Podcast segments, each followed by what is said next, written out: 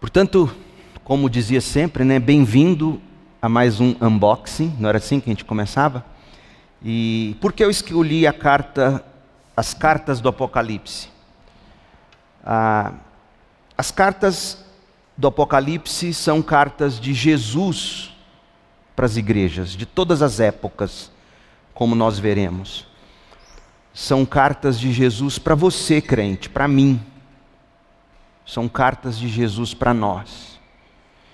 E a gente está vivendo uma época tão, tão difícil, né? tão, tão delicada em tantos sentidos. Seria bom a gente abrir e ler uma mensagem de Jesus para nós. E essa carta, ou as cartas do Apocalipse, têm essa intenção. Uma mensagem de Jesus para as igrejas. Esse foi o primeiro motivo. Em segundo lugar, eu queria um texto que tomasse apenas a sexta-feira agora, apenas essa sexta.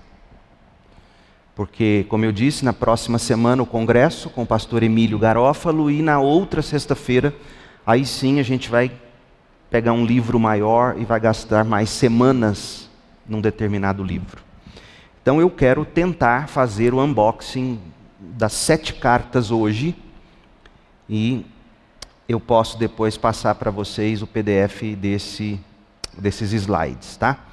Então vamos lá, no Apocalipse. Quem escreveu o Apocalipse? Não sei se você sabe, eu já preguei uma série inteira no livro do Apocalipse, ela está no YouTube, e ela está no nosso canal e ela está no nosso site, todos os textos. Muito antes de pandemia, assim que eu cheguei aqui em 2016, logo em seguida, foi uma das primeiras séries que eu preguei, foi no livro do Apocalipse. Então, você pode se aprofundar lendo os textos que estão lá, ouvindo as mensagens que estão lá. É, o que, que significa 666? O que, que é a marca da besta? É, enfim, meu sonho é pregar num casamento, Apocalipse 13, a besta que emerge do mar com os, com os chifres. Quero cada chifre uma lição para o casamento, para você não ser besta no casamento. Mas quem escreveu o Apocalipse? O próprio livro nos diz, em Apocalipse 1, versículo 4, eu, João, João apóstolo, o último apóstolo vivo. João não escreveu o Apocalipse como sendo seu último livro. O último livro que João escreveu não foi o Apocalipse. Foi terceira de João. João escreveu, como nós estamos vendo aqui em Apocalipse 1:9, quando ele estava na ilha de Pátimos.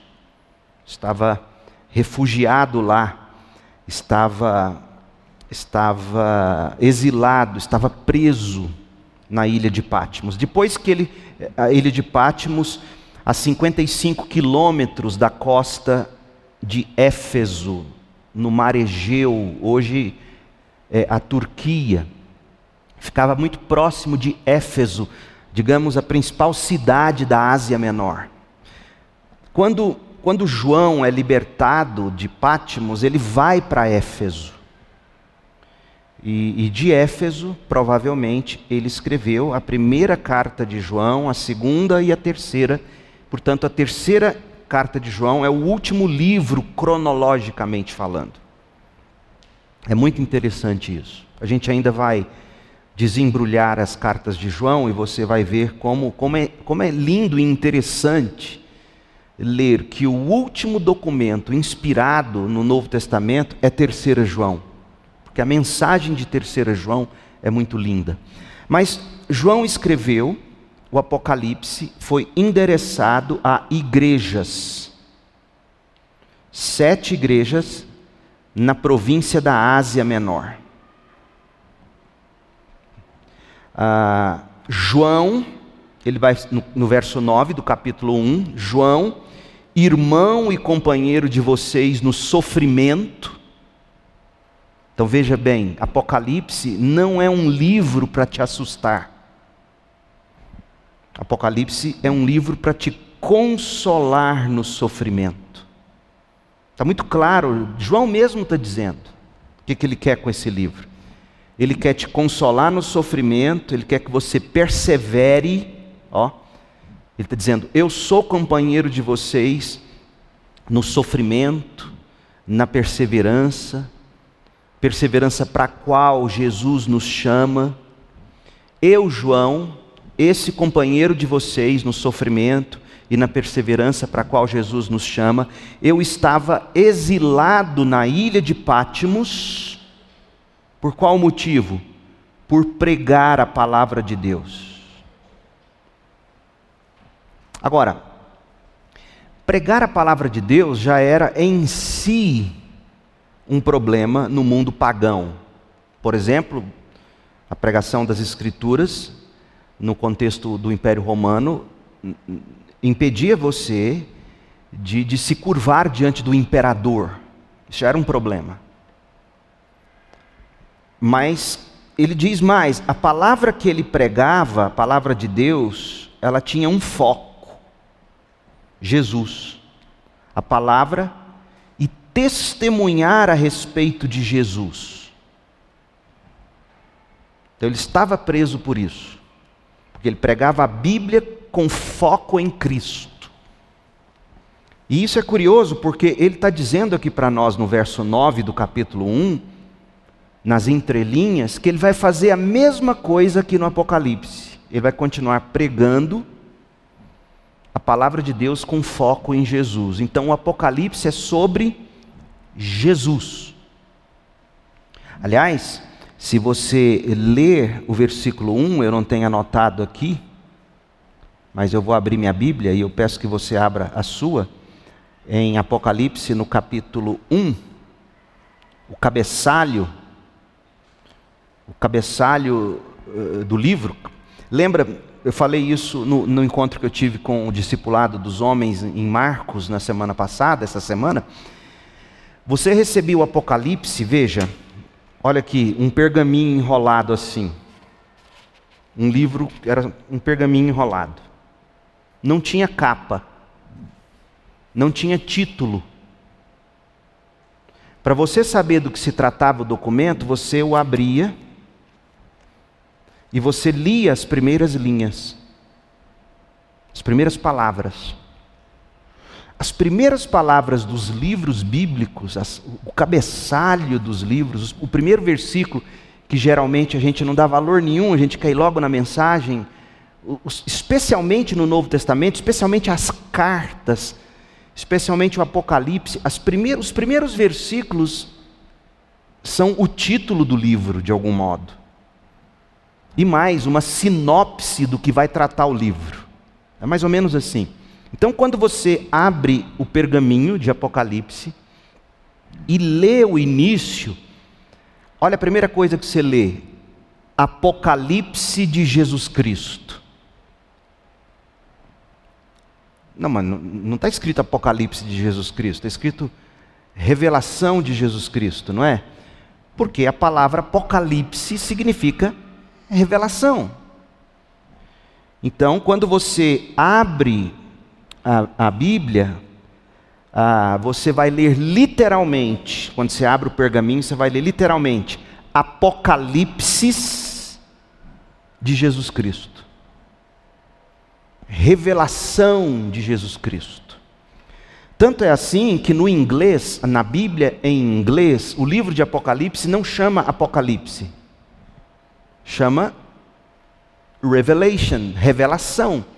Porque Apocalipse traduzido é revelação. O português optou por transliterar e manter o título como Apocalipse, mas na verdade você abre e você está lendo Revelação de Jesus Cristo. Então, essas quatro primeiras palavras, Revelação de Jesus Cristo, é o título. Esse livro é sobre quem mesmo? Sobre quem? Jesus Cristo. Em primeiro lugar, esse livro não é sobre as coisas ruins dos tempos do fim. O tema de Apocalipse não são as coisas ruins do tempo do fim. João está dizendo que o tema do livro é Jesus Cristo. E o que ele quer fazer com Jesus Cristo? Ele quer revelar Jesus Cristo para nós. Mas é, ele vai revelar Jesus Cristo para nós dentro perdão, dentro de um contexto. Qual é o contexto? Continua lendo. João explica aí no capítulo 1, versículo 1. Espero que você esteja acompanhando aí na sua Bíblia. Apocalipse de Jesus Cristo, que Deus lhe deu para mostrar a seus servos os acontecimentos que ocorrerão em breve. Então ele vai mostrar para nós quem é Jesus dentro do contexto dos acontecimentos dos tempos do fim. E os tempos do fim, sabe quando eles começaram? Quando Jesus veio pela primeira vez. Virei em breve, é assim que termina Apocalipse. Os tempos do fim não são mais tempos do fim 2022 do que era tempos do, do fim no século I, quando Jesus foi assunto aos céus. É claro, cronologicamente, para nós, a gente está mais próximo do fim do que no século I estavam os primeiros crentes, certo? A lógica é certa. Mas os tempos do fim foram inaugurados quando Jesus veio iniciando o reino dos céus. Então, é muito importante você entender que Apocalipse 1, versículo 1, diz para nós que o Apocalipse se trata de, de ser uma revelação de Jesus, quem ele é, o que ele fez, o que ele faz, o que ele fará no contexto dos tempos do fim. Aí, João, voltando agora para a nossa tela, Apocalipse 1, 9 ele escreveu isso estando preso em Pátimos por falar desse Jesus durante o domínio de um imperador que foi muito brutal, sobretudo com cristãos, o imperador Domiciano, que, que governou Roma, o império, de 81 a 96 depois de Cristo, e o Apocalipse foi escrito mais ou menos entre 90 e 96 depois de Cristo, bem no finalzinho talvez até no último ano do reinado de Domiciano. Depois, João é libertado, ele é o último apóstolo que estava vivo. Então a carta foi escrita por João, para quem mesmo? Para igrejas. As sete igrejas da Ásia Menor. Quer ver? Olha só, Apocalipse 1, 9 Verso 10 agora, olha o verso 10 aí. Era o dia do Senhor, me vi tomado pelo Espírito, de repente ouvi atrás de mim uma forte voz, como um toque de trombeta, e a voz dizia: Escreva num livro tudo que você vê, e envie o livro às sete igrejas na Ásia Menor. Sete igrejas, quais? Éfeso, Esmirna, Pérgamo, Tiatira, Sardes, Filadélfia e Laodiceia. João escreveu para sete igrejas. Sete aqui é o primeiro conjunto de setes no Apocalipse. Você tem as sete igrejas, você tem as sete trombetas, você tem as sete taças. Sete igrejas não porque havia apenas sete igrejas na Ásia Menor. A gente sabe que na Ásia Menor existia outras igrejas. Na Ásia Menor, por exemplo, estava Colossos. Ah, e outras igrejas. Mas João, inspirado por Deus, ele resolveu escrever dando nome a sete. O número sete além de perfeição, representa totalidade. É como se João estivesse nos dizendo que ele escreveu para todas as igrejas daquela região, com destaque para Éfeso, Esmirna, Pérgamo, Tiatira, Sardes, Filadélfia e Laodiceia. Então, o Apocalipse é uma revelação da pessoa de Jesus no contexto do final dos tempos. Quem o escreveu foi João, e ele escreveu para igrejas. Portanto, Apocalipse é um livro pastoral. Todas as cartas no Novo Testamento que foram escritas para igrejas é de cunho ou são de cunho o quê? Pastoral. Apocalipse é um livro pastoral. O tema eu já mostrei para vocês, Apocalipse 1:1, revelação de Jesus Cristo. Ah, o Apocalipse 5, versículo 5 diz: Então um dos 24 anciãos me disse: Não chore, o leão da tribo de Judá. Quem que é o leão da tribo de Judá? É Jesus Cristo. Então é uma, é, é uma figura, é uma imagem para Jesus. Eu não vou aqui desembrulhar o que significaria isso. Ele é o herdeiro do trono de Davi, ele conquistou a vitória, essa palavra é importante, vitória, e ele é digno de abrir o livro e os sete selos. Uma palhinha para você. Ah, antes de falar da palhinha, preste atenção: qual é o tema do Apocalipse? A revelação do Cristo vitorioso. Vamos lá de novo.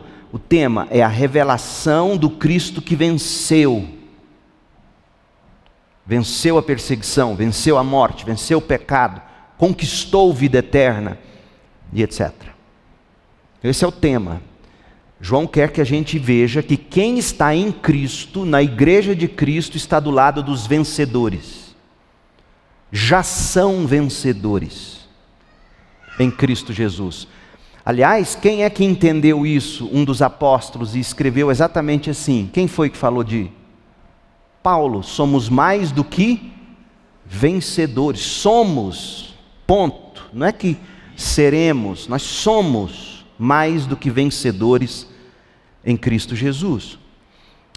Esse Cristo vencedor, ele é digno de abrir o livro e os sete selos. Que livro? O livro da história. Eu não vou me detalhar aqui porque nós não vamos desembrulhar o capítulo 5. Você vai ter que assistir minha série lá no site, lá no YouTube mas os sete selos representando a totalidade da. O selo é, é o decreto de Deus. Então, Cristo é quem vai abrindo ou quebrando ou fazendo com que aconteça os decretos de Deus para a história. Ele tem a história na mão, ele desenrola o rolo, ele abre o livro da história. A história está nas mãos do Cordeiro de Deus, do leão da tribo de Judá, o herdeiro de Davi que conquistou a vitória. Ele dirige a história. Esse é o ponto. Esse é o tema. E olha como o livro termina, ainda dentro do tema. Aquele que é testemunha fiel de todas essas coisas diz: quem é a testemunha fiel? Jesus. Ele diz: sim, venho em breve. 2022 anos se passaram. E ele já dizia: em breve. Porque um, um dia é como mil anos, mil anos é como um dia para o Senhor. O fato é que Jesus inaugurou o início do fim, com a vinda dele e assim por diante. Então ele diz: Eu venho em breve. Se ele vem em breve, ele vem vitorioso. Eu, eu, gosto de dizer, em Apocalipse 19, eu vou dizer algo, depois vocês tirem da filmagem existiria, é brincadeira, tá? Não estou dizendo que é fato, existiria uma base bíblica para você fazer tatuagem. Abrir o zoinho já, né? Porque diz lá que ele vem na coxa tatuado, tem alguma coisa tatuada na coxa dele. Vitorioso. Depois você vai ler o Apocalipse 19. Não estou dizendo para você fazer tatuagem, não. Ah, pastor falou que está na Bíblia. Não, eu, estou mostrando para você que eu usei essa imagem porque o, os conquistadores no Império Romano, eles tatuavam suas vitórias no corpo. E, e o cordeiro, o leão da tribo de Judá, o vencedor, ele conquistou, ele virá em breve. Amém. Vem, Senhor Jesus, que a graça do Senhor Jesus estejam com todos. Então, diante da certeza de que ele virá em breve, verso 20, o penúltimo versículo do Apocalipse, com base nessa esperança, descanse seu coração na graça do Senhor Jesus Cristo. Descanse, ele virá em breve, descanse na graça. Esse é o tema do livro. O propósito de Apocalipse é, é uma revelação profética da pessoa, da obra e da vitória de Jesus. É um desfecho triunfal ah, de como o Senhor dos Senhores venceu e as implicações éticas disso para o presente. Ele quis ajudar os primeiros leitores porque a Bíblia é sempre assim, ela tem uma aplicação direta para os seus primeiros leitores e ela tem uma implicação constante, digamos, para todos os crentes de todas as eras. Então, João queria ajudar aqueles primeiros cristãos a entenderem o que estava acontecendo, aquela perseguição toda, aquele sofrimento todo, aquela apostasia toda, gente perdendo a fé, igreja sendo perseguida, crente morrendo, pastor sendo assassinado, como nós veremos aqui numa das cartas. Então João quer que a igreja entenda o que estava acontecendo naquele sofrimento à luz de Jesus Cristo. E ele quer o mesmo para nós hoje. E, e uma coisa muito importante, gente, a escatologia, que é a doutrina sobre as coisas dos tempos do fim, a escatologia, Pedro vai dizer isso, inclusive, numa das cartas dele que a gente vai desembrulhar. A escatologia tem como fim encorajar-nos à perseverança para que a gente viva de um modo ético no mundo. Então, Pedro, quando ele vai falar das coisas do fim, numa das cartas dele, ele fala: diante dessas coisas, tendo falado dos tempos do fim, aí ele vem exortar os crentes a viverem eticamente. De novo, escatologia não é para te assustar, é para te encorajar a perseverar, vivendo de um modo ético. Então, esse é o propósito do livro. As características literárias. O livro, ele, ele se divide em três gêneros o gênero apocalíptico, o gênero profético e o gênero epistolar ou carta. eram gêneros comuns, mas se você dissesse assim, pastor, se a gente tivesse que definir o Apocalipse num gênero principal, ele é epistolar. Nós vamos ver, eu vou te mostrar como e porquê. É uma carta. É uma carta com conteúdo profético e apocalíptico. Apocalíptico, porque o Apocalipse usa de linguagem enigmática, linguagem simbólica, para retratar a dramática vindicação e o triunfo de Deus e seu povo no fim dos tempos. É uma linguagem simbólica. Eu falo muito disso na série que eu preguei em Apocalipse. Eles precisavam usar uma linguagem simbólica, eles estavam sendo perseguidos, ele não tinha como falar diretamente dos inimigos da fé, não tinha como confrontar Roma diretamente. Usaram de linguagem apocalíptica e nesse sentido. E é profético no sentido de que o que é a profecia bíblica? O que é o profeta bíblico? A gente pensa que o profeta bíblico é o cara que adivinha futuro. Infelizmente, fizeram isso da profecia bíblica. O profeta é o cara que, que vai contar o futuro da milênio. Quando na verdade a profecia é o que? É olhar para o que Deus fez, é olhar para o que Deus prometeu fazer e te dar uma, uma mensagem de exortação e encorajamento para o presente. É muito mais isso do que assim diz o Senhor, Bruno. Se você não tomar cuidado, seu carro vai capotar você vai morrer, você está em pecado. Isso não é profecia, isso é agouro, isso é paganismo. Profecia bíblica não é isso.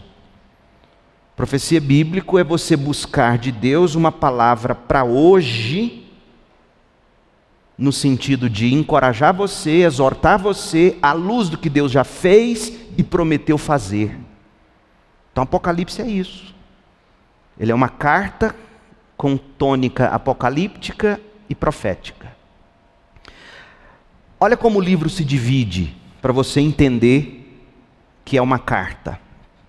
ele tem uma introdução, que é o capítulo 1, de 1 a 8.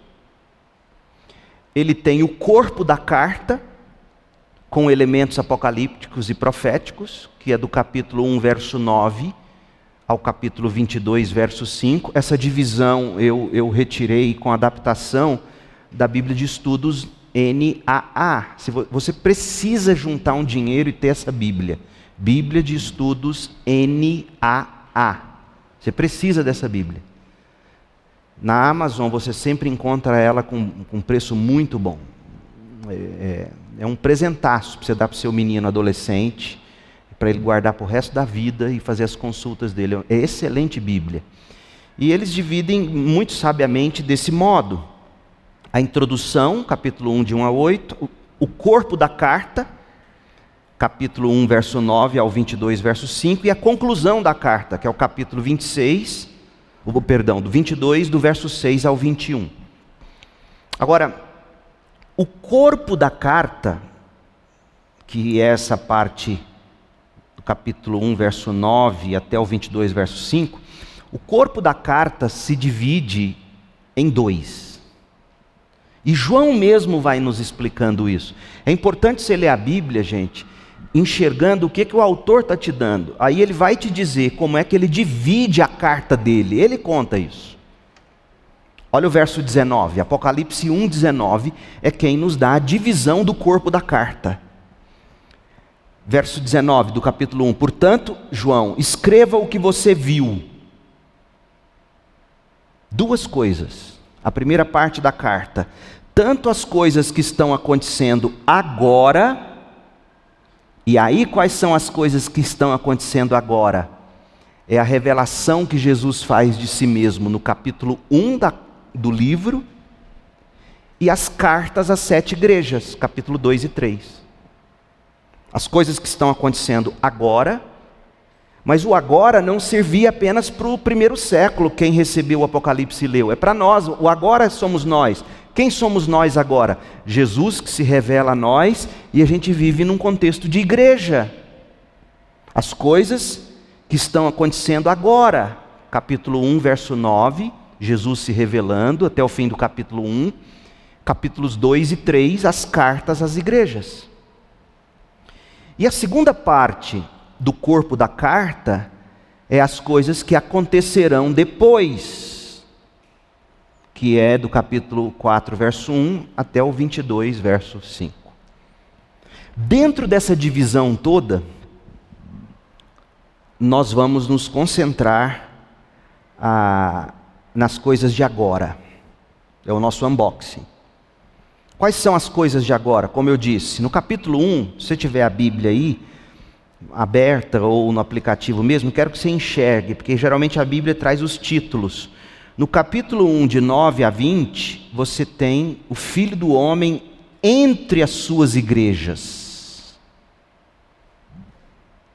Essa revelação ela é tão importante, porque quando João for endereçar cada igreja, em cada carta, nos capítulos 2 e 3, a introdução de cada carta traz um, um aspecto de quem Jesus é. Retirado do que Jesus revelou no verso 9 ao 20 do capítulo 1. Repetindo, Jesus se revela entre as igrejas. Jesus é para a igreja, Jesus vive na igreja, para o seu povo, com o seu povo. E as descrições que são feitas de Jesus no capítulo 1, de 9 a 20, serão usadas, várias delas, cada uma para uma carta. E é curioso, porque a descrição que é usada para cada carta não se repete na outra. Porque a descrição de Jesus para cada carta era aquilo de que cada igreja precisava de Jesus. Olha que lindo. É o Jesus, é o personal Jesus. É o Jesus pessoal, aplicado para cada problema, para cada pessoa, para cada igreja. É lindo isso. E se você vai para ler o Apocalipse, achando que o Apocalipse é um livro difícil, e, e, e você não presta atenção, você perde essas coisas. Então, o Jesus que se revela entre as igrejas, no capítulo 1, de 9 a 20, esses atributos, essas descrições aparecerão, recortes dela, para um para cada igreja. E aí, do capítulo 2, verso 1, até o fim do capítulo 3, a carta de Jesus às sete igrejas. Jesus fala como Senhor, ele fala como Rei das igrejas, ele elogia as qualidades, essencialmente ele faz isso. Elogia as qualidades, repreende os pecados e promete recompensar aos que vencerem.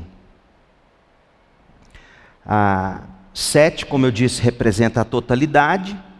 Sabemos que na Ásia Menor tinha, por exemplo, a igreja na cidade de Mileto, mas Mileto não aparece nas sete cartas. Existia Colossos, Colossos não aparece nas sete cartas para a Ásia Menor. É um número que representa a totalidade. Agora sim, vocês viram que eu parti lá da autoria para entrar no nosso tema. Cada carta, cada uma das sete, se divide em, em pelo menos cinco partes, iguais. Como é que Jesus começa cada carta?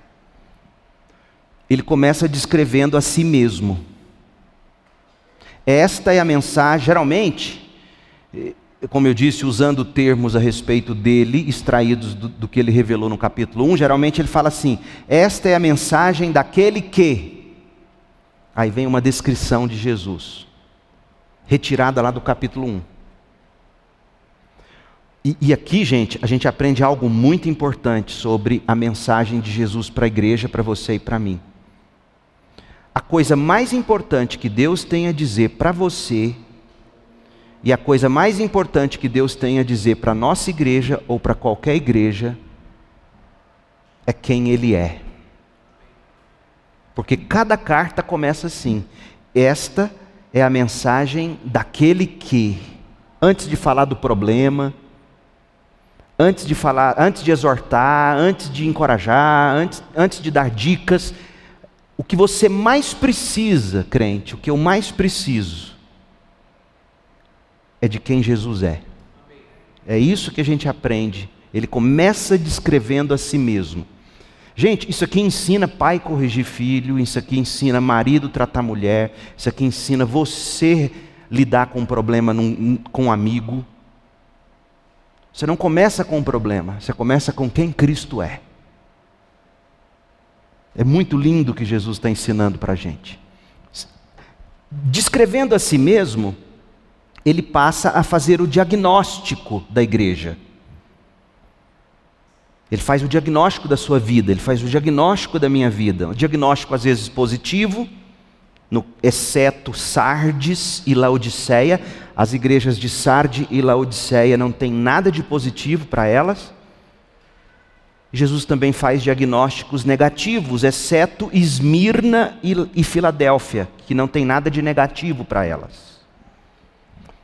E o diagnóstico geralmente começa assim: conheço, e aí vem o que ele conhece, ou sei de tudo, e aí vem o que ele sabe de tudo. Então ele revela a si mesmo, ele faz o diagnóstico, ele traz consolo ou uma ordem para a igreja, resultado do diagnóstico que ele fez, ele ordena que se ouça e se atenda. Agora veja, porque todas as cartas terminam dizendo assim: ouça o que o Espírito diz às igrejas, é plural. Então é assim, ó. Por mais que a mensagem de Éfeso foi primeiro para Éfeso, ela é também para todas as igrejas. Certo?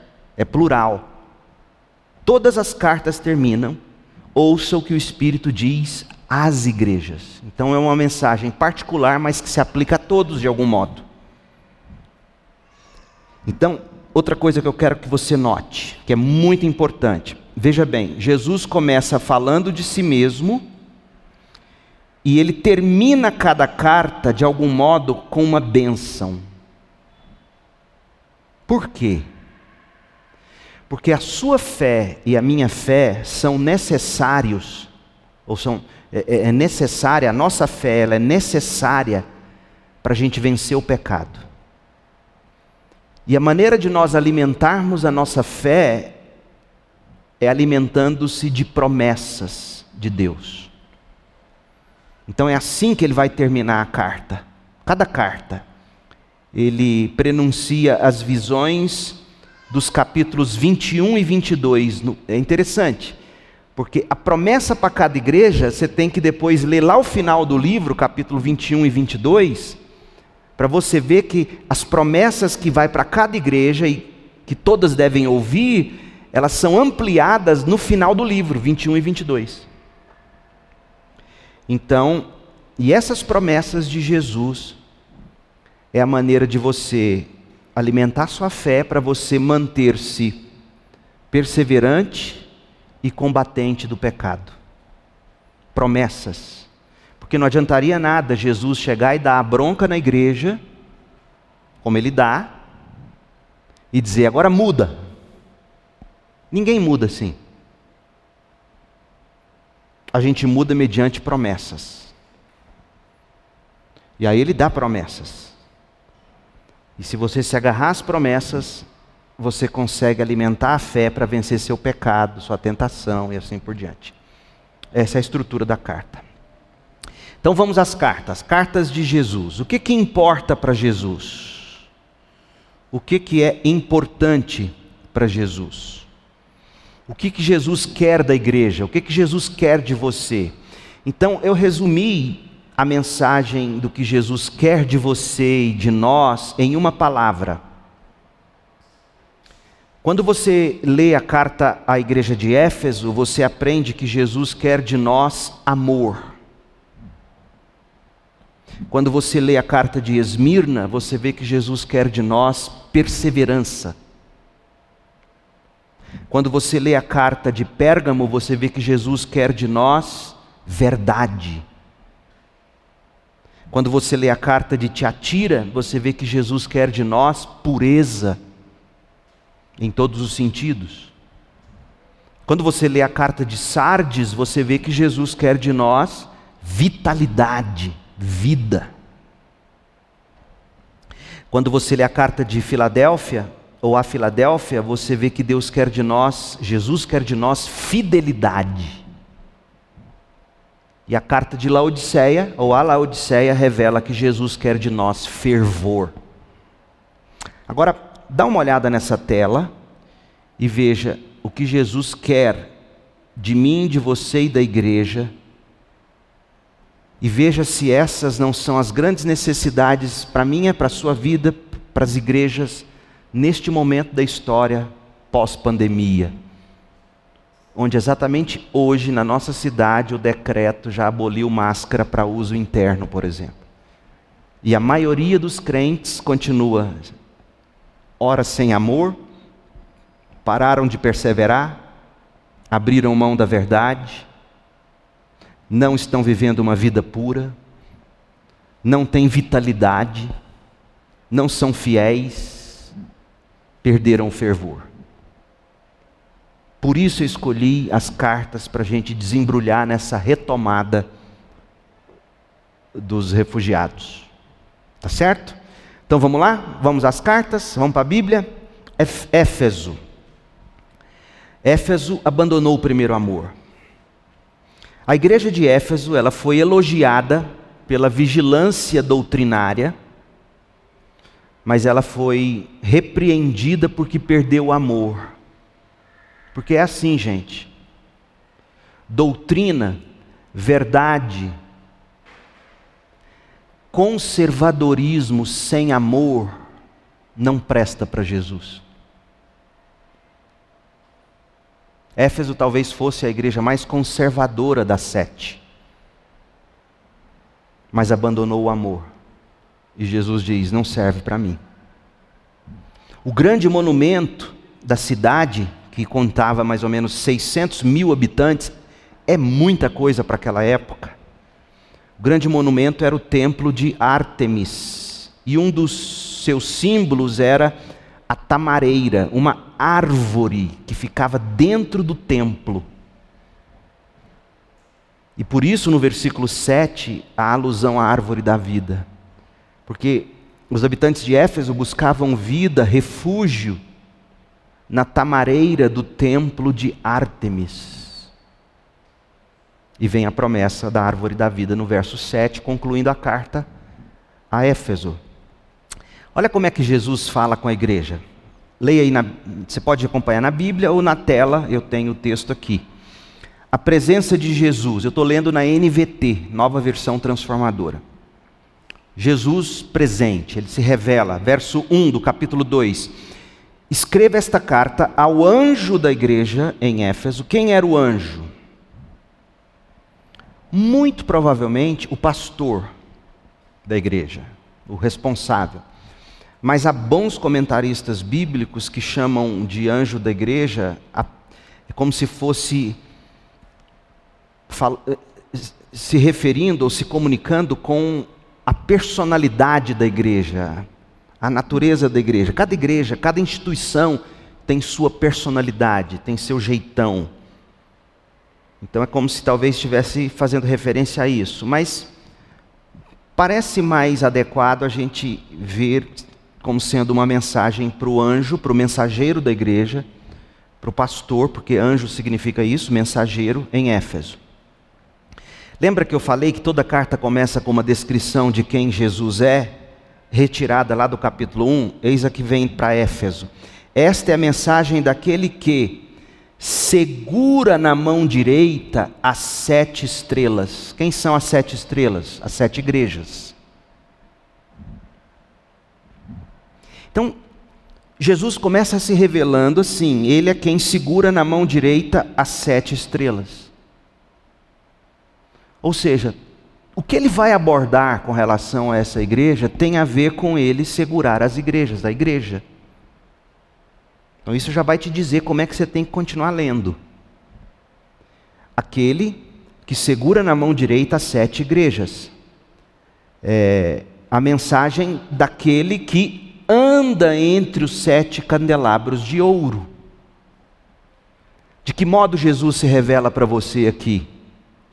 Ele é quem segura a sua vida e Ele está com você, andando com você. É Ele quem segura e sustenta toda a igreja e Ele está na igreja. O elogio de Jesus. O que, que ele elogia de Éfeso? Sei de tudo que você faz. Ele é onisciente. Eu vi seu trabalho árduo e sua perseverança. Trabalho árduo, perseverança. Sei que você não tolera os perversos. Olha que coisa linda, gente. Uma igreja trabalhadora, uma igreja perseverante, uma igreja intolerante ao pecado e ao perverso. Excelente. Uma igreja conservadora, crente. Examinou as pretensões dos que se dizem apóstolos. Não aceitava qualquer um chegando e dizer: Nós somos apóstolos, nós somos pastor, nós temos uma palavra de Deus. Não, não servia isso. Eles examinavam, não. Não bate com o documento chamado Bíblia. Não, não, você não serve. Então, gente que se dizia apóstolos, mas não são. E descobriu que são mentirosos. Conheciam a Bíblia e, portanto, sabiam dizer quem era o falso do verdadeiro pastor, ou profeta, ou apóstolo. Então, examinava pelas Escrituras, veja que esse verbo aqui nos remete à prática dos bereanos de examinar tudo pela Bíblia. Então, era uma igreja que examinava pela Bíblia.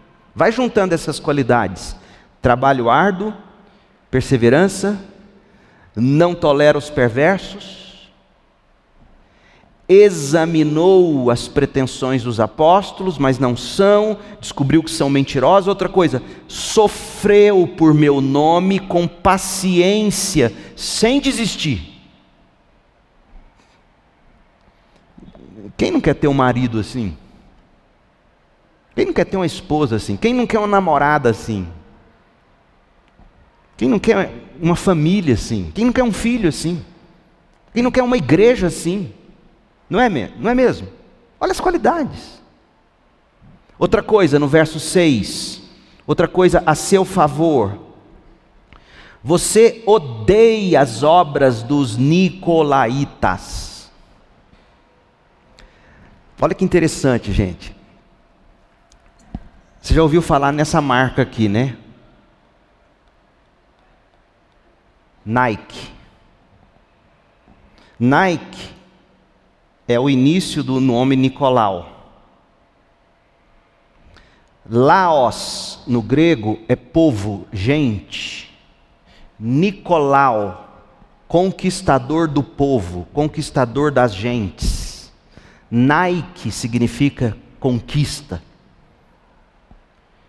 Quem foi o precursor das doutrinas nicolaítas?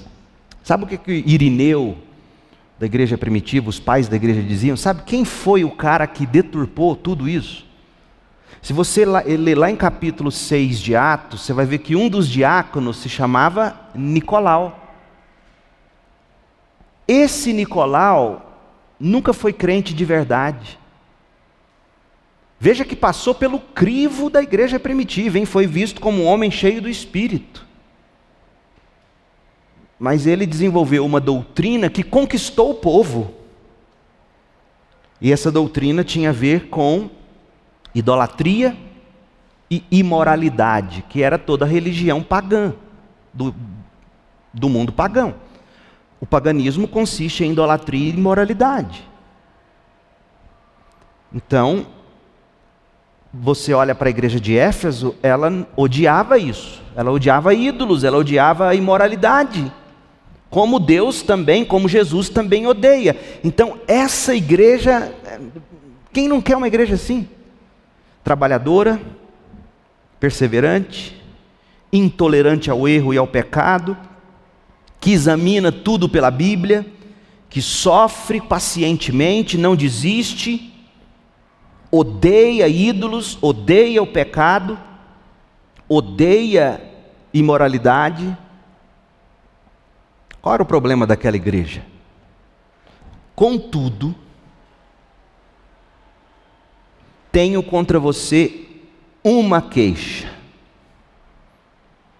Você abandonou o amor que você tinha no princípio. O que, é o amor? O que era o primeiro amor? O amor a Cristo, o amor a Deus e o amor ao próximo. A Bíblia, a lei se resume no amor. Amarás o Senhor teu Deus de todo o teu coração, de toda a tua força, de toda a tua alma, de todo o teu entendimento. E amarás também o próximo do modo como você se ama. Então é interessante que o que Jesus quer de nós é tudo isso que a gente viu nos versos 2, 3 e 6. Mas tudo isso se perde, porque a palavra é forte. Eu tenho contra você. Não é uma palavra branda. Olha, mas você precisa ter um pouco mais de amor.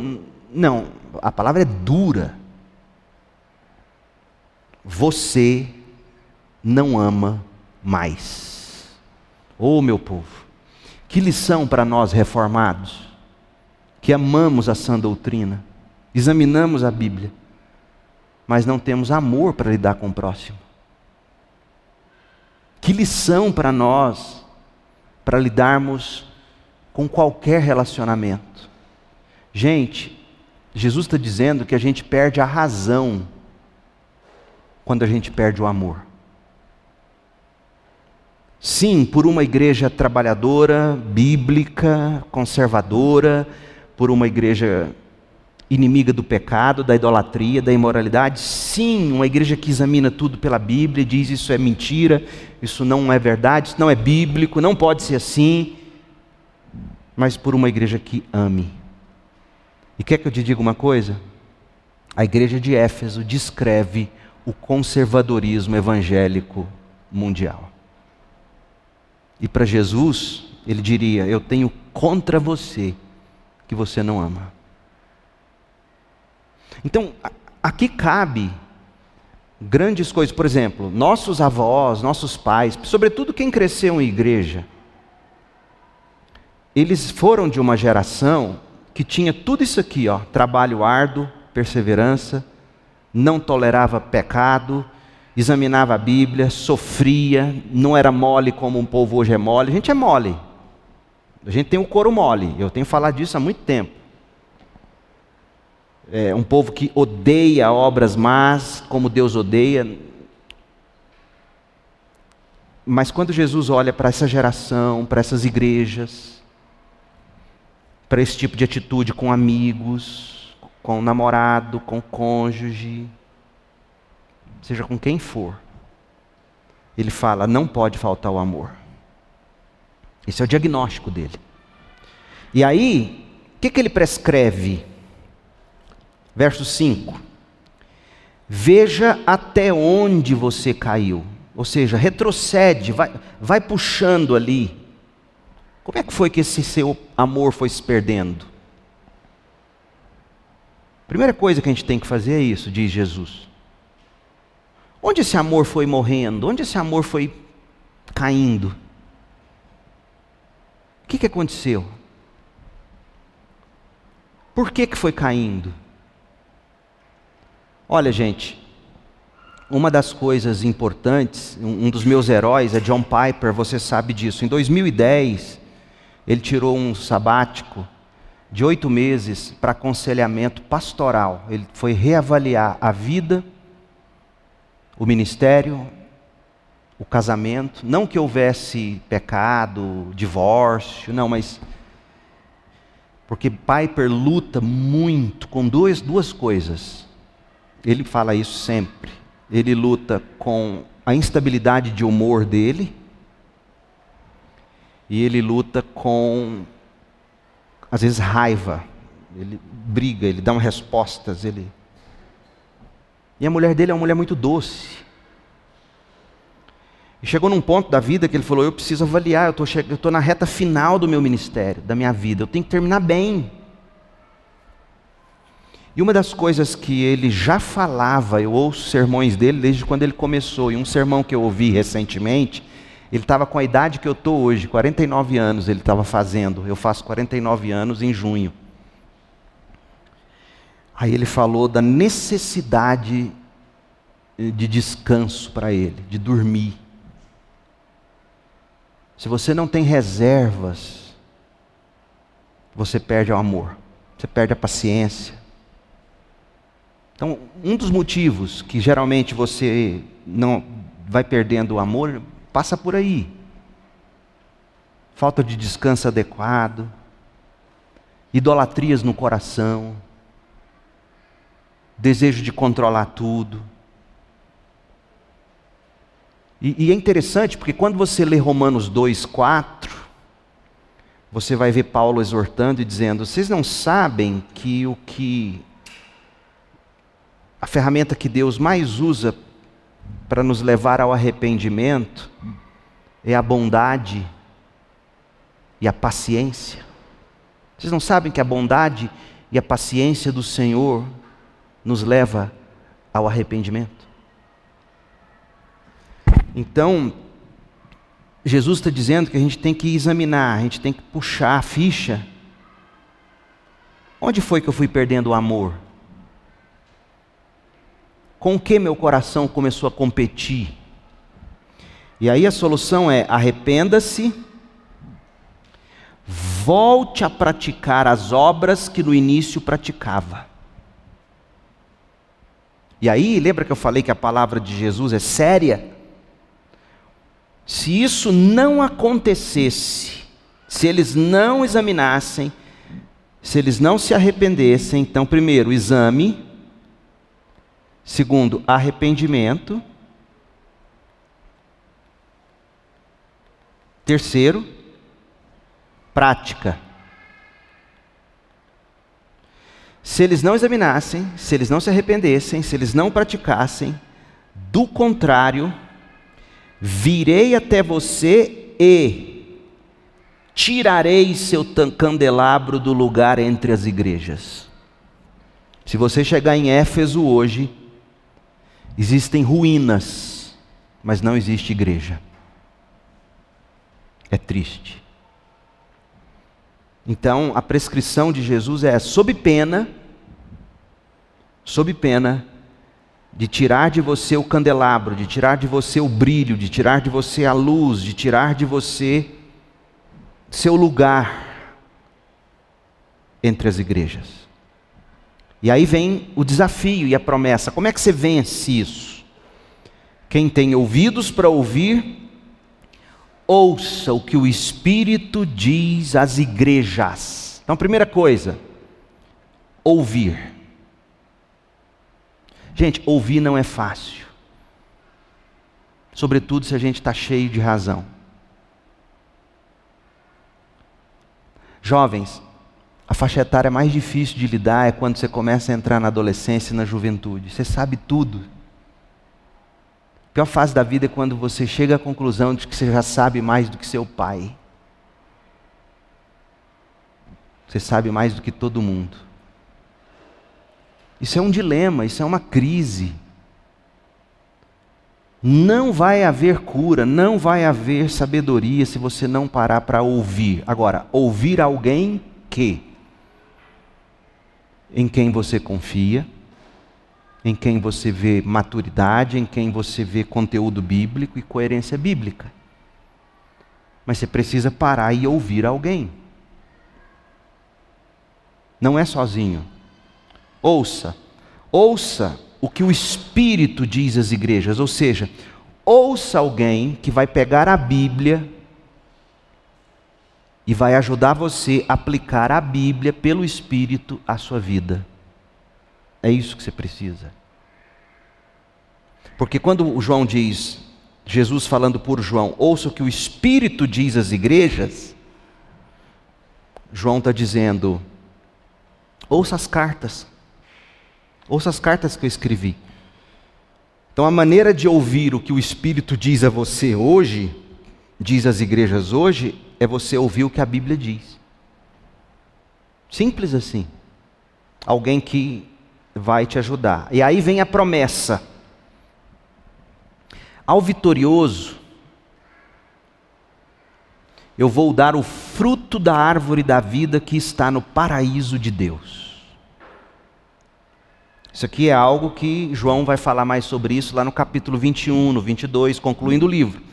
Mas lembra que eu falei daquela árvore do templo de Diana, onde eles de Ártemis, aliás, quando eles iam buscar refúgio, inclusive existia uma lei na cidade que se você fosse um perseguido, é, criminoso, se você chegasse perto da árvore, ninguém poderia tocar em você, como as cidades refúgio do Antigo Testamento.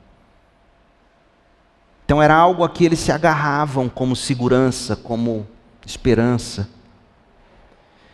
E Jesus está dizendo que você tem que abrir mão de qualquer coisa nesse sentido e abraçar a promessa de que você tem vida e vida eterna em Cristo. Esse sim é o vitorioso. Esse é o desafio da igreja de Éfeso. Aí, nesse sentido, Deixe-me pegar e tentar mostrar para você algumas aplicações. Primeira aplicação. Vamos pensar em Éfeso. A mensagem para a igreja em Éfeso nos adverte sobre o perigo de uma ortodoxia morta. E o que Jesus quer de nós, e que faltava em Éfeso, era amor. Jesus quer sim que a gente seja cuidadoso na doutrina, que a gente seja fiel no serviço, mas o nosso amor não pode esfriar. Aqueles que amam a verdade devem certificar-se de que amam a Deus e amam ainda mais as pessoas, pois esses são os grandes mandamentos de Cristo. Esse é o ensino. Alguma pergunta sobre Éfeso? Porque, pelo que eu vi, eu só vou conseguir fazer no máximo mais uma igreja hoje. Se der, né? Alguma pergunta? Algo sobre Éfeso, sobre o que a gente viu, para a gente prosseguir? O que, que vocês acharam? Tem um, pega aqui, Marcos, por favor. Liga ele aí Vamos ver se alguém tem algo. Mateus, corre lá no Mateus. Liga que já vai dando tempo de, de funcionar.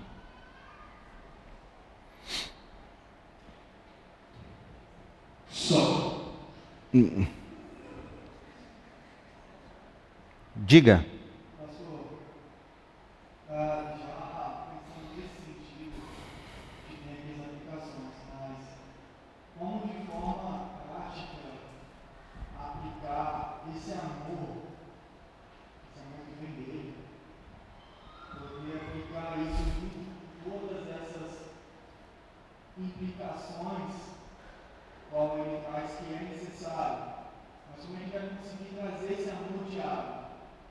Muito boa pergunta. Primeiro, Jesus foi quem disse o seguinte: a, a lei, a, a lei de ouro do amor. Primeira coisa, eu acho, Mateus, você tem que se colocar no lugar do outro e falar assim: eu vou tratar o outro do jeito que eu gostaria de ser tratado nessa situação. Mas ainda assim pode ser enganoso. Porque Paulo mesmo vai dizer lá no capítulo 4 de 1 Coríntios que a nossa consciência, ainda que a nossa consciência nos acuse. Por isso que Jesus vai dizer que o novo mandamento não é você amar como você ama a si mesmo, não é você fazer com outro que você gostaria que fizesse consigo mesmo. Mas qual é o grande mandamento? É amar como Jesus amou.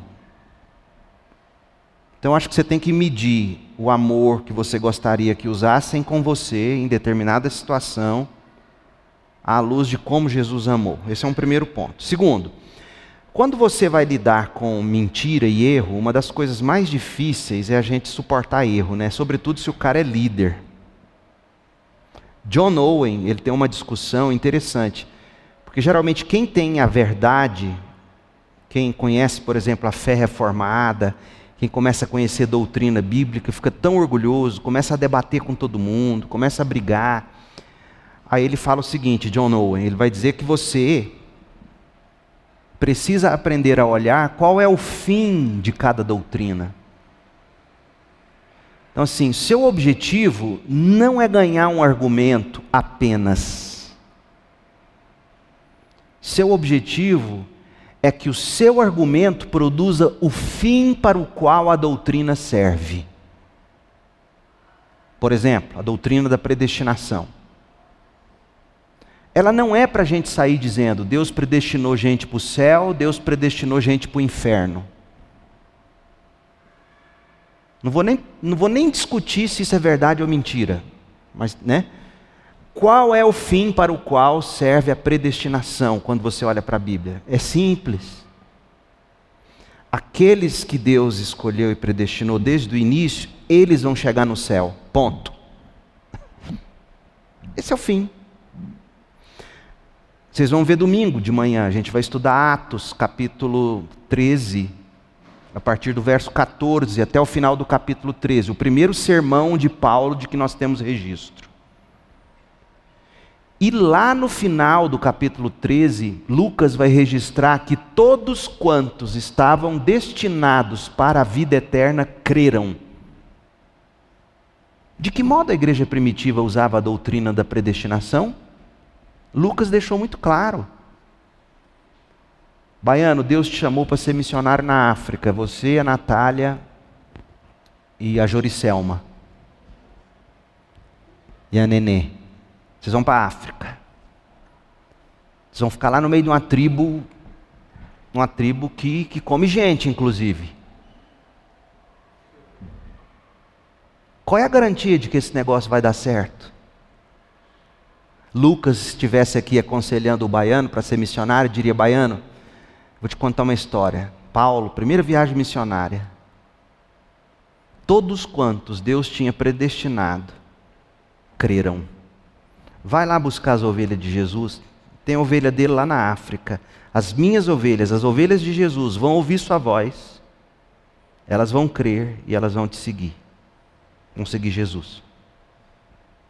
Então, como é que você debate ou conversa sobre doutrina ou corrige o erro doutrinário de alguém em amor, lembrando-se do fim para o qual serve a doutrina.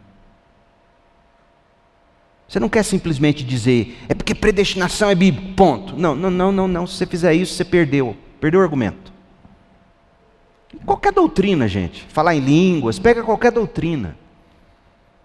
Qual é o fim do falar em línguas no Novo Testamento? Aí você descobre qual é o fim do falar em línguas. E aí você vai partir para tentar argumentar de um modo que você não apenas ganhe o argumento,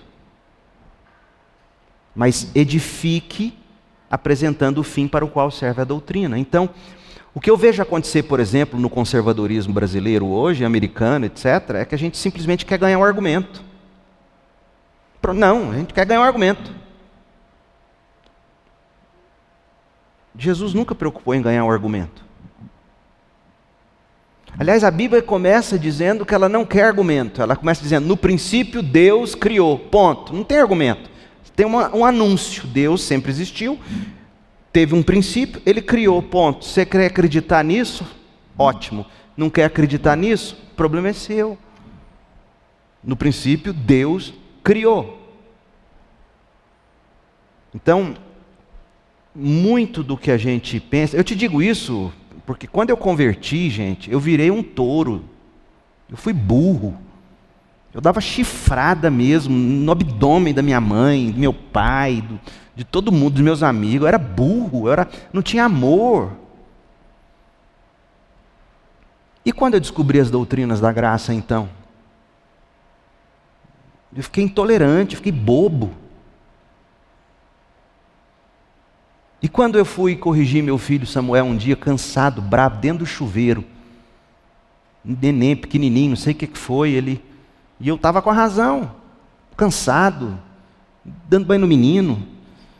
Quando eu fui, deu, tão, deu um tapa na bunda dele, tadinho, assim, todo destemperado. Eu falei, para que, que eu fiz isso? Ajoelhei na hora assim, olhei bem no olhinho dele. Falei, ô, Sá, perdoa o papai. E Mateus, eu fazer isso, pergunta a minha mulher. Eu, eu tenho, existe um monstro adormecido aqui chamado ira. O tempo inteiro eu luto com ele.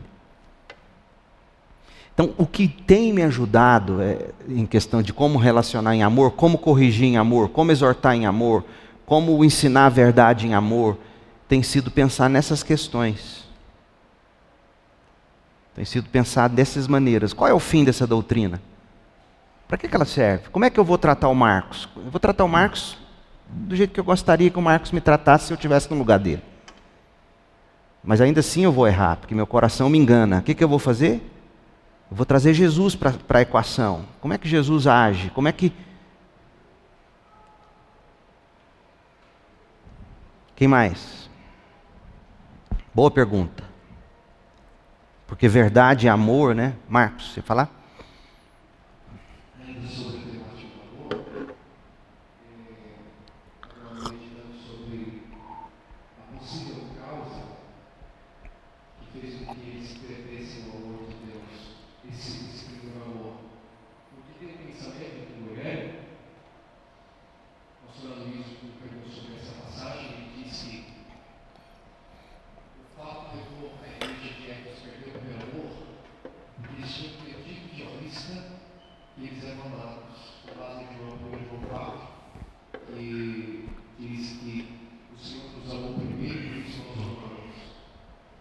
Nossa, que bênção.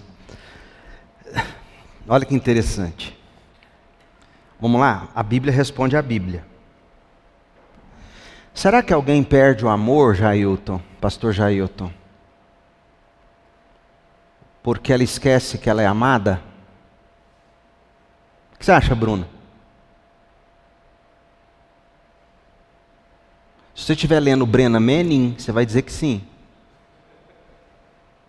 Inclusive, eu vi um colega pastor que eu admiro, respeito, postou no Instagram dele ontem, dois livros do Ben Branning, e ele dizendo o seguinte: que Deus te ama do jeito que você é. Falei, uau.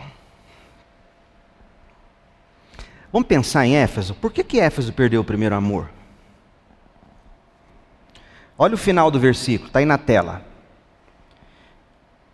Quem tem ouvidos para ouvir, ouça o que o Espírito diz às igrejas. Ao vitorioso darei o fruto da árvore da vida, darei o fruto da árvore da vida que está no paraíso de Deus.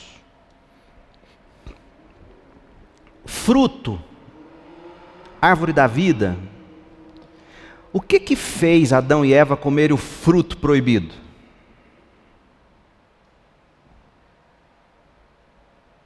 Você vai dizer desobediência. Desobediência foi só consequência. Qual é a raiz da comelança da árvore da, do, do conhecimento do bem e do mal? Vocês já me ouviram falar? Se você me ouve já há quase seis anos, você já devia saber a resposta. Vou começar a dar bomba. Incredulidade. Falta de fé. Porque o diabo virou para Eva e falou assim: Foi isso mesmo que Deus disse? Colocou a palavra de Deus em dúvida. Ué, então, como é que Deus ia proibir vocês de comerem da árvore do conhecimento do bem e do mal? Como é que Deus não quer que vocês conheçam a distinção entre bem e mal por si mesmos? Que Deus é esse? Quer dizer, Eva deu um lapso de fé, um eclipse de fé, e naquele momento ela deixa de crer em Deus, na bondade, na sabedoria, nos propósitos de Deus, aí ela desobedece. A desobediência é fruto da incredulidade. A incredulidade fez Eva comer em desobediência. E ela deu fruto para o marido que estava do lado, que também em incredulidade, omissão, desobediência, comeu do fruto. Primeiro. Segundo, Apocalipse 2,7. Comer da árvore da vida. Eu vou te dar esse fruto. Isso aqui te remete de algum modo a ter fé, ou seja, acredite nisso, acredite que o fruto da árvore da vida é tudo que você precisa. Você não precisa daquela árvore do templo de Ártemis. Fé. Certo. Agora, vamos olhar para a carta aos Efésios. Abra lá em Efésios, no capítulo 6, final da carta. Ah, eu estou lendo no verso 23. Olha como é que Paulo conclui a carta, verso 23. Apocalipse 6, 23. A paz seja com vocês, irmãos, carta aos Efésios. E que Deus, o Pai e o Senhor Jesus Cristo lhes deem amor e fidelidade. É ruim essa tradução. Eu gosto da ara. Amor com fé. Amor com fé. Ou seja, quando você lê amor com fé, deixa eu colocar aqui ó, uma versão em inglês para você ter uma noção. Colocar a tradução ESV. Ó, tá vendo aqui? Verso 23. Peace be to the brothers. Paz seja com os irmãos. And e love with faith Amor com fé. Então, voltando à pergunta, por que, que Éfeso perdeu o primeiro amor? Você sabe responder. Por que, que Éfeso perdeu o primeiro amor? Éfeso perdeu o primeiro amor porque Éfeso perdeu fé. Quando você perde a fé em Deus, você para de amar. Do jeito que tem que amar. Se você não tem fé de que Deus é soberano e tem controle, você vai querer tomar o controle. Aí você vai agir de um jeito que para Deus não é amor. Esmaga. Quando você não acredita que Deus é pela verdade e que Deus vai fazer a verdade prevalecer, você quer você mesmo enfiar goela abaixo que é verdade. E por mais que você pense que é amor, não é amor. Éfeso perdeu o primeiro amor porque perdeu a fé. Amor é fruto da fé.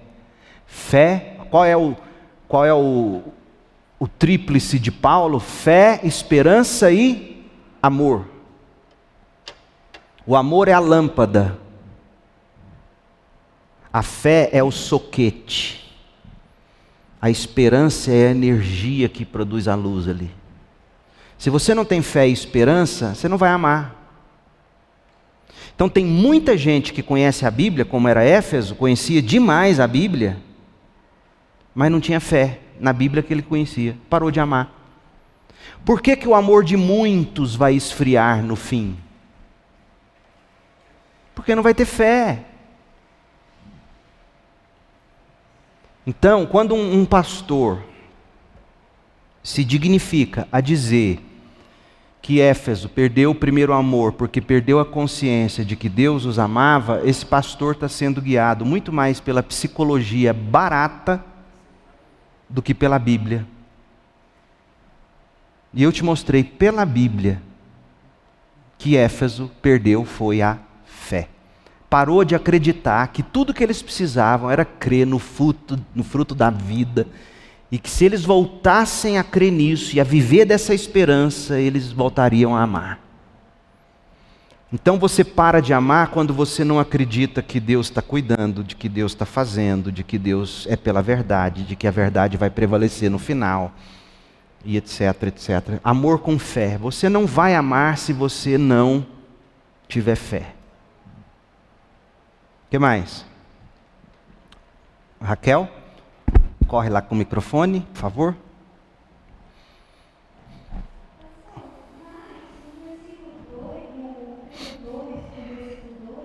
Capítulo 2 de. Vamos lá, capítulo. Ah. Sim, mas a perseverança, no sentido não pleno da palavra, né? É no sentido de constância. Perseverança, é, você quer associar perseverança a? Mas aí parece-nos muito mais alguém que, que continuou do que perseverou no sentido pleno da palavra, né? É, não é que eles não tivessem fé, né, gente? Claro que eles tinham alguma fé. Ninguém perde a fé totalmente, né? Mas a raiz do mal é a falta, são os eclipses de fé. Eu tomaria essa perseverança, deixa eu até ver aqui como é que a é, é, Apocalipse 2, 6, 2, 2. Deixa eu ver como é que a ESV traduziu. 2, 2. Ó, olha que interessante. Eu conheço suas obras, I know your works, your toil, seu trabalho duro e sua. Ele não usa perseverança, vai usar endurance. O que, que seria endurance? Sua. Hã? Endurance no sentido assim de constância paciente. Tem gente que é constante, tem gente que é pacientemente constante. Então é mais, tem mais a ver não com perseverança que salva, tanto quanto com perseverança que faz assim, você começa o negócio e acaba. É. Paulo o quê? Fala no microfone. Sempre. Mas nesse contexto é para a salvação. Mas sua pergunta é muito boa porque isso nos faz refletir sobre o seguinte: às vezes, palavras ao pé da letra, fora do contexto que ela está sendo usada, não nos ajuda a entender. Quando Paulo fala de perseverança fruto da fé, ele está falando, você vai completar a corrida. Perseverança aqui tem a ver com você trabalha, você se esforça, você não desiste do que você está fazendo. Marcos tinha falado o quê? É isso? Mais alguém? Bruno.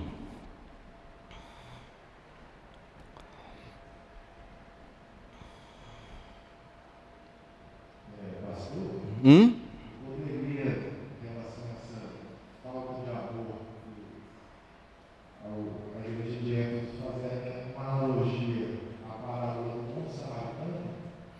Por exemplo? Tira a máscara, por favor, porque eu não te ouço, fica abafado, desculpa.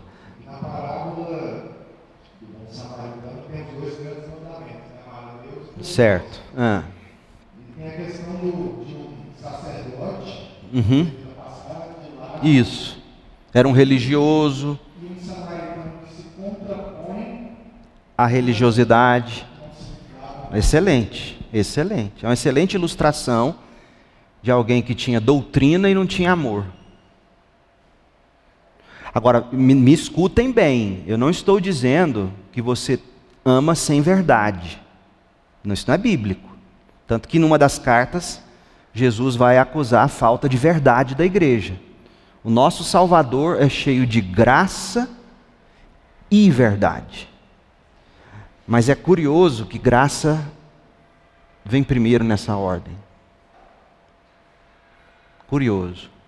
Então, muito bem lembrado. A parábola do samaritano mostra para nós na prática, Mateus, como é que você pode servir na igreja sem amar.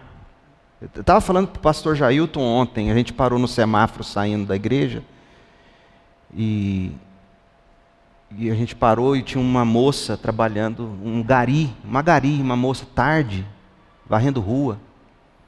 Eu falei, gente, eu acho esse trabalho tão penoso, eu tenho assim tanta compaixão, pena de gente que trabalha com isso. E comentei, eu fico tão triste quando eu vejo crente, principalmente, tratando mal o garçom, tratando mal o gari, tratando mal o porteiro, tratando mal gente. Eu, você quer me ver ficar os meus instintos primitivos aflorarem, eu perder o amor, é, é eu ver alguém tratar alguém assim. Está lá no caixa do mercado. Eu sei que tem muita gente que trabalha mal, eu sei disso. Mas, para mim é mais ou menos assim. Lembra quando Elias estava precisando da comida? E aí Deus mandou os urubu entregar a comida para ele? Era como se eu virasse, Deus, mas vai mandar pelo urubu? Entendeu? Eu não vou brigar com o urubu de Deus, Deus está mandando. Enfim, mas bem, bom exemplo. Quem mais? Lá atrás, corre lá no Cairo.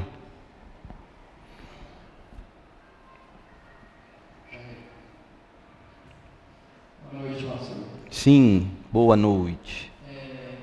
Eu fico com a impressão que parece que assim, eu tenho um entendimento que não dá para separar muito a teologia da prática, que elas estão bem vinculadas. Eu lerei as, é, os pontos positivos Sim. Mas a repreensão de Jesus no final dizendo que faltava o amor, é, e ele trouxe um ponto, um ponto aí do, da parábola do samaritano. Sim. Ou seja, é possível, né, a constatação, você ser bom em doutrina conhecer, e mesmo assim ser repreendido e, e ter Jesus falando para você que ele contra você a falta de uma virtude. É... E aí, a gente? Se eu sou essa pessoa que conheço muito, o que, que me fala? Boa pergunta. Você é. tem que ver a forma como você ama o próximo.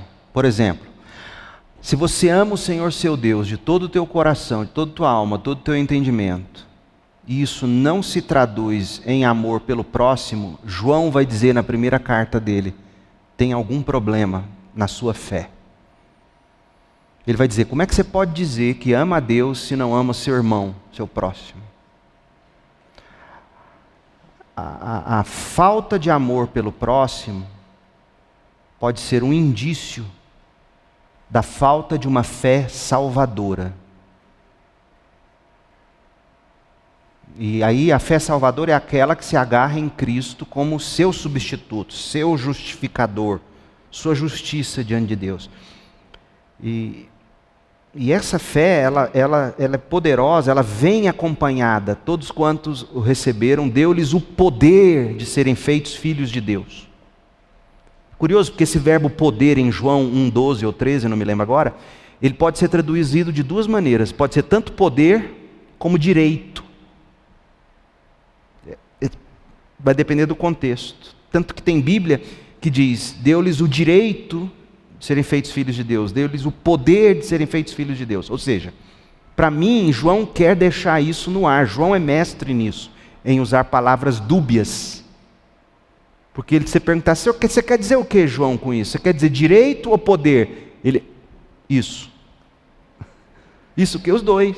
Ou seja, quando Jesus me dá o direito de ser filho de Deus me justifica, direito, justifica. Ele também me dá o poder para produzir o fruto. E o fruto do Espírito é amor, alegria, paz, etc.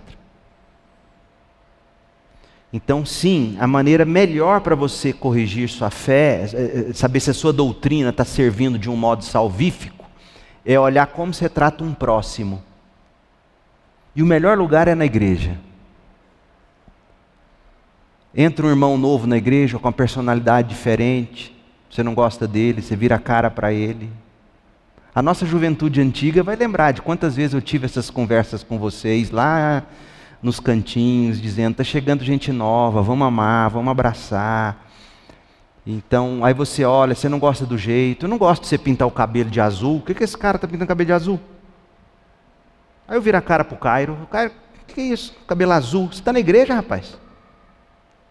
Eu não te conheço, eu não sei por que, que você gosta do cabelo azul, depois você me conta. Você está entendendo? Ah, então, assim, por que, que ele está com o cabelo azul? Aí eu já julgo. Quer dizer, essa doutrina que eu defendo, eu creio nas doutrinas da graça mas eu não tenho graça para conhecer o Cairo, para entender de onde vem o cabelo azul, que fé é essa? Entendeu, gente? Nós não estamos falando em, em alisar pecado, isso é outra história. Mas o que, que você tem que fazer? É de novo e de novo falar assim, avaliar assim: por que, que eu não gosto do cabelo azul do Cairo? Perguntas honestas. Deus, por que, que isso me causa raiva? Um crente pensa assim. Um dos caras que mais foi chumbado quando chegou na CIB foi o Marcos. O Marcos chegava aqui, eu mesmo, eu sentado ali, no, projeto Sola cantando aqui, o Marcos nesse primeiro banco aqui, e eu ali, e ele com o celular dele assim, filmando assim, e olhando para mim, pulando. Aí eu olhei e falei assim: quem que é esse doido? O que, que esse camarada, rapaz, botando fogo no parquinho? Aí me aproximou de mim, pastor, não sei o que, isso, igreja e tal, Jonas Madureira, o que, que é que eu faço? Aí eu virei, planta sua igreja aqui, numa igreja. Me aproximei dele, comecei a ver qualidades, defeitos. Primeira noite que ele dormiu lá em casa, ele dormiu na cama do meu cachorro, deitou no cachorro, cobriu com a minha toalha, a toalha que eu dei para ele enxugar, e o Mac acordou no dia cedo olhando ele lá na cama, literalmente, o que, que esse caboclo está dormindo na minha cama? Foi ele que me passou Covid. Você está entendendo? Isso é igreja. Aí eu vou conhecendo. Pastor Jailton come buchada. Você está entendendo? Então, assim, a gente vê as diferenças do outro, e nós, como crentes, temos que nos aproximar, o amor, porque foi isso que Jesus fez. Aquele que era desde o princípio, por meio de quem todas as coisas foram feitas, sem Ele nada do que foi feito se fez. Ele se fez carne, habitou entre nós, se identificou conosco. Uau, hein? E eu não me aproximo do outro. Tem algo errado com a minha ortodoxia. Agora, uma coisa é andar com Marcos, e aí eu conheço o Marcos, aí eu vou vendo falta de caráter no Marcos, o que não é o caso, né? mas digamos que eu comece a enxergar, para mim tudo bem. Aí, aí eu estou errado. Aí eu sou conivente, aí é outra coisa.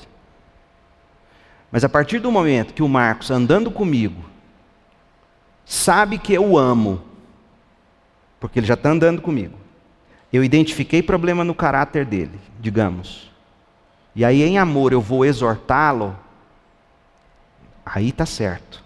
Aí a gente. Percebe onde eu quero chegar? O que nos falta às vezes é a disposição inicial de fazer o que Jesus fez, se fez carne e habitou entre nós.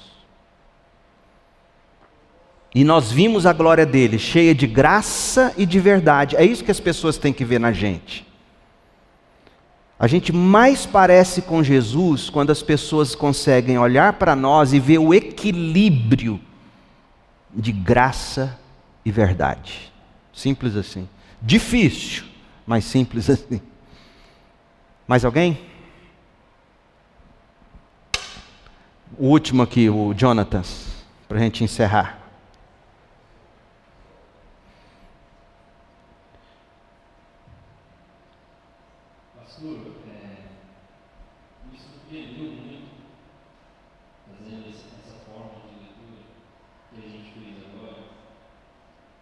Que forma? É, eu diria que uma coisa que o senhor comentou comigo, sobre o, comentou conosco, né? Sobre o, o exemplo do pastor Jair, me consolou.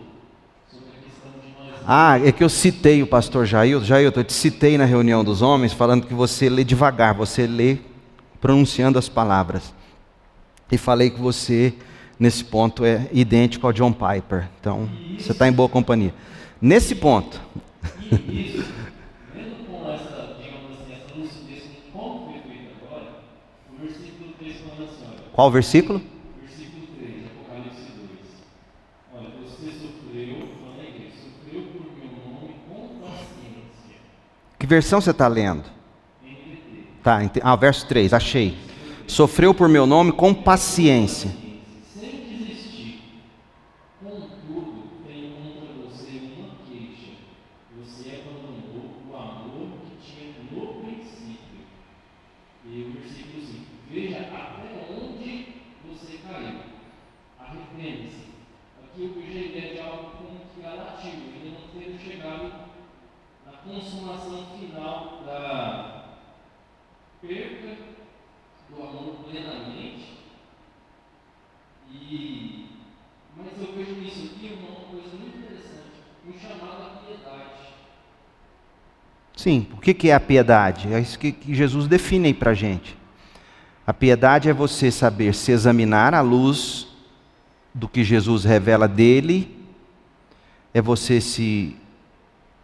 arrepender se for necessário, e você crer, você praticar. Isso é piedade cristã.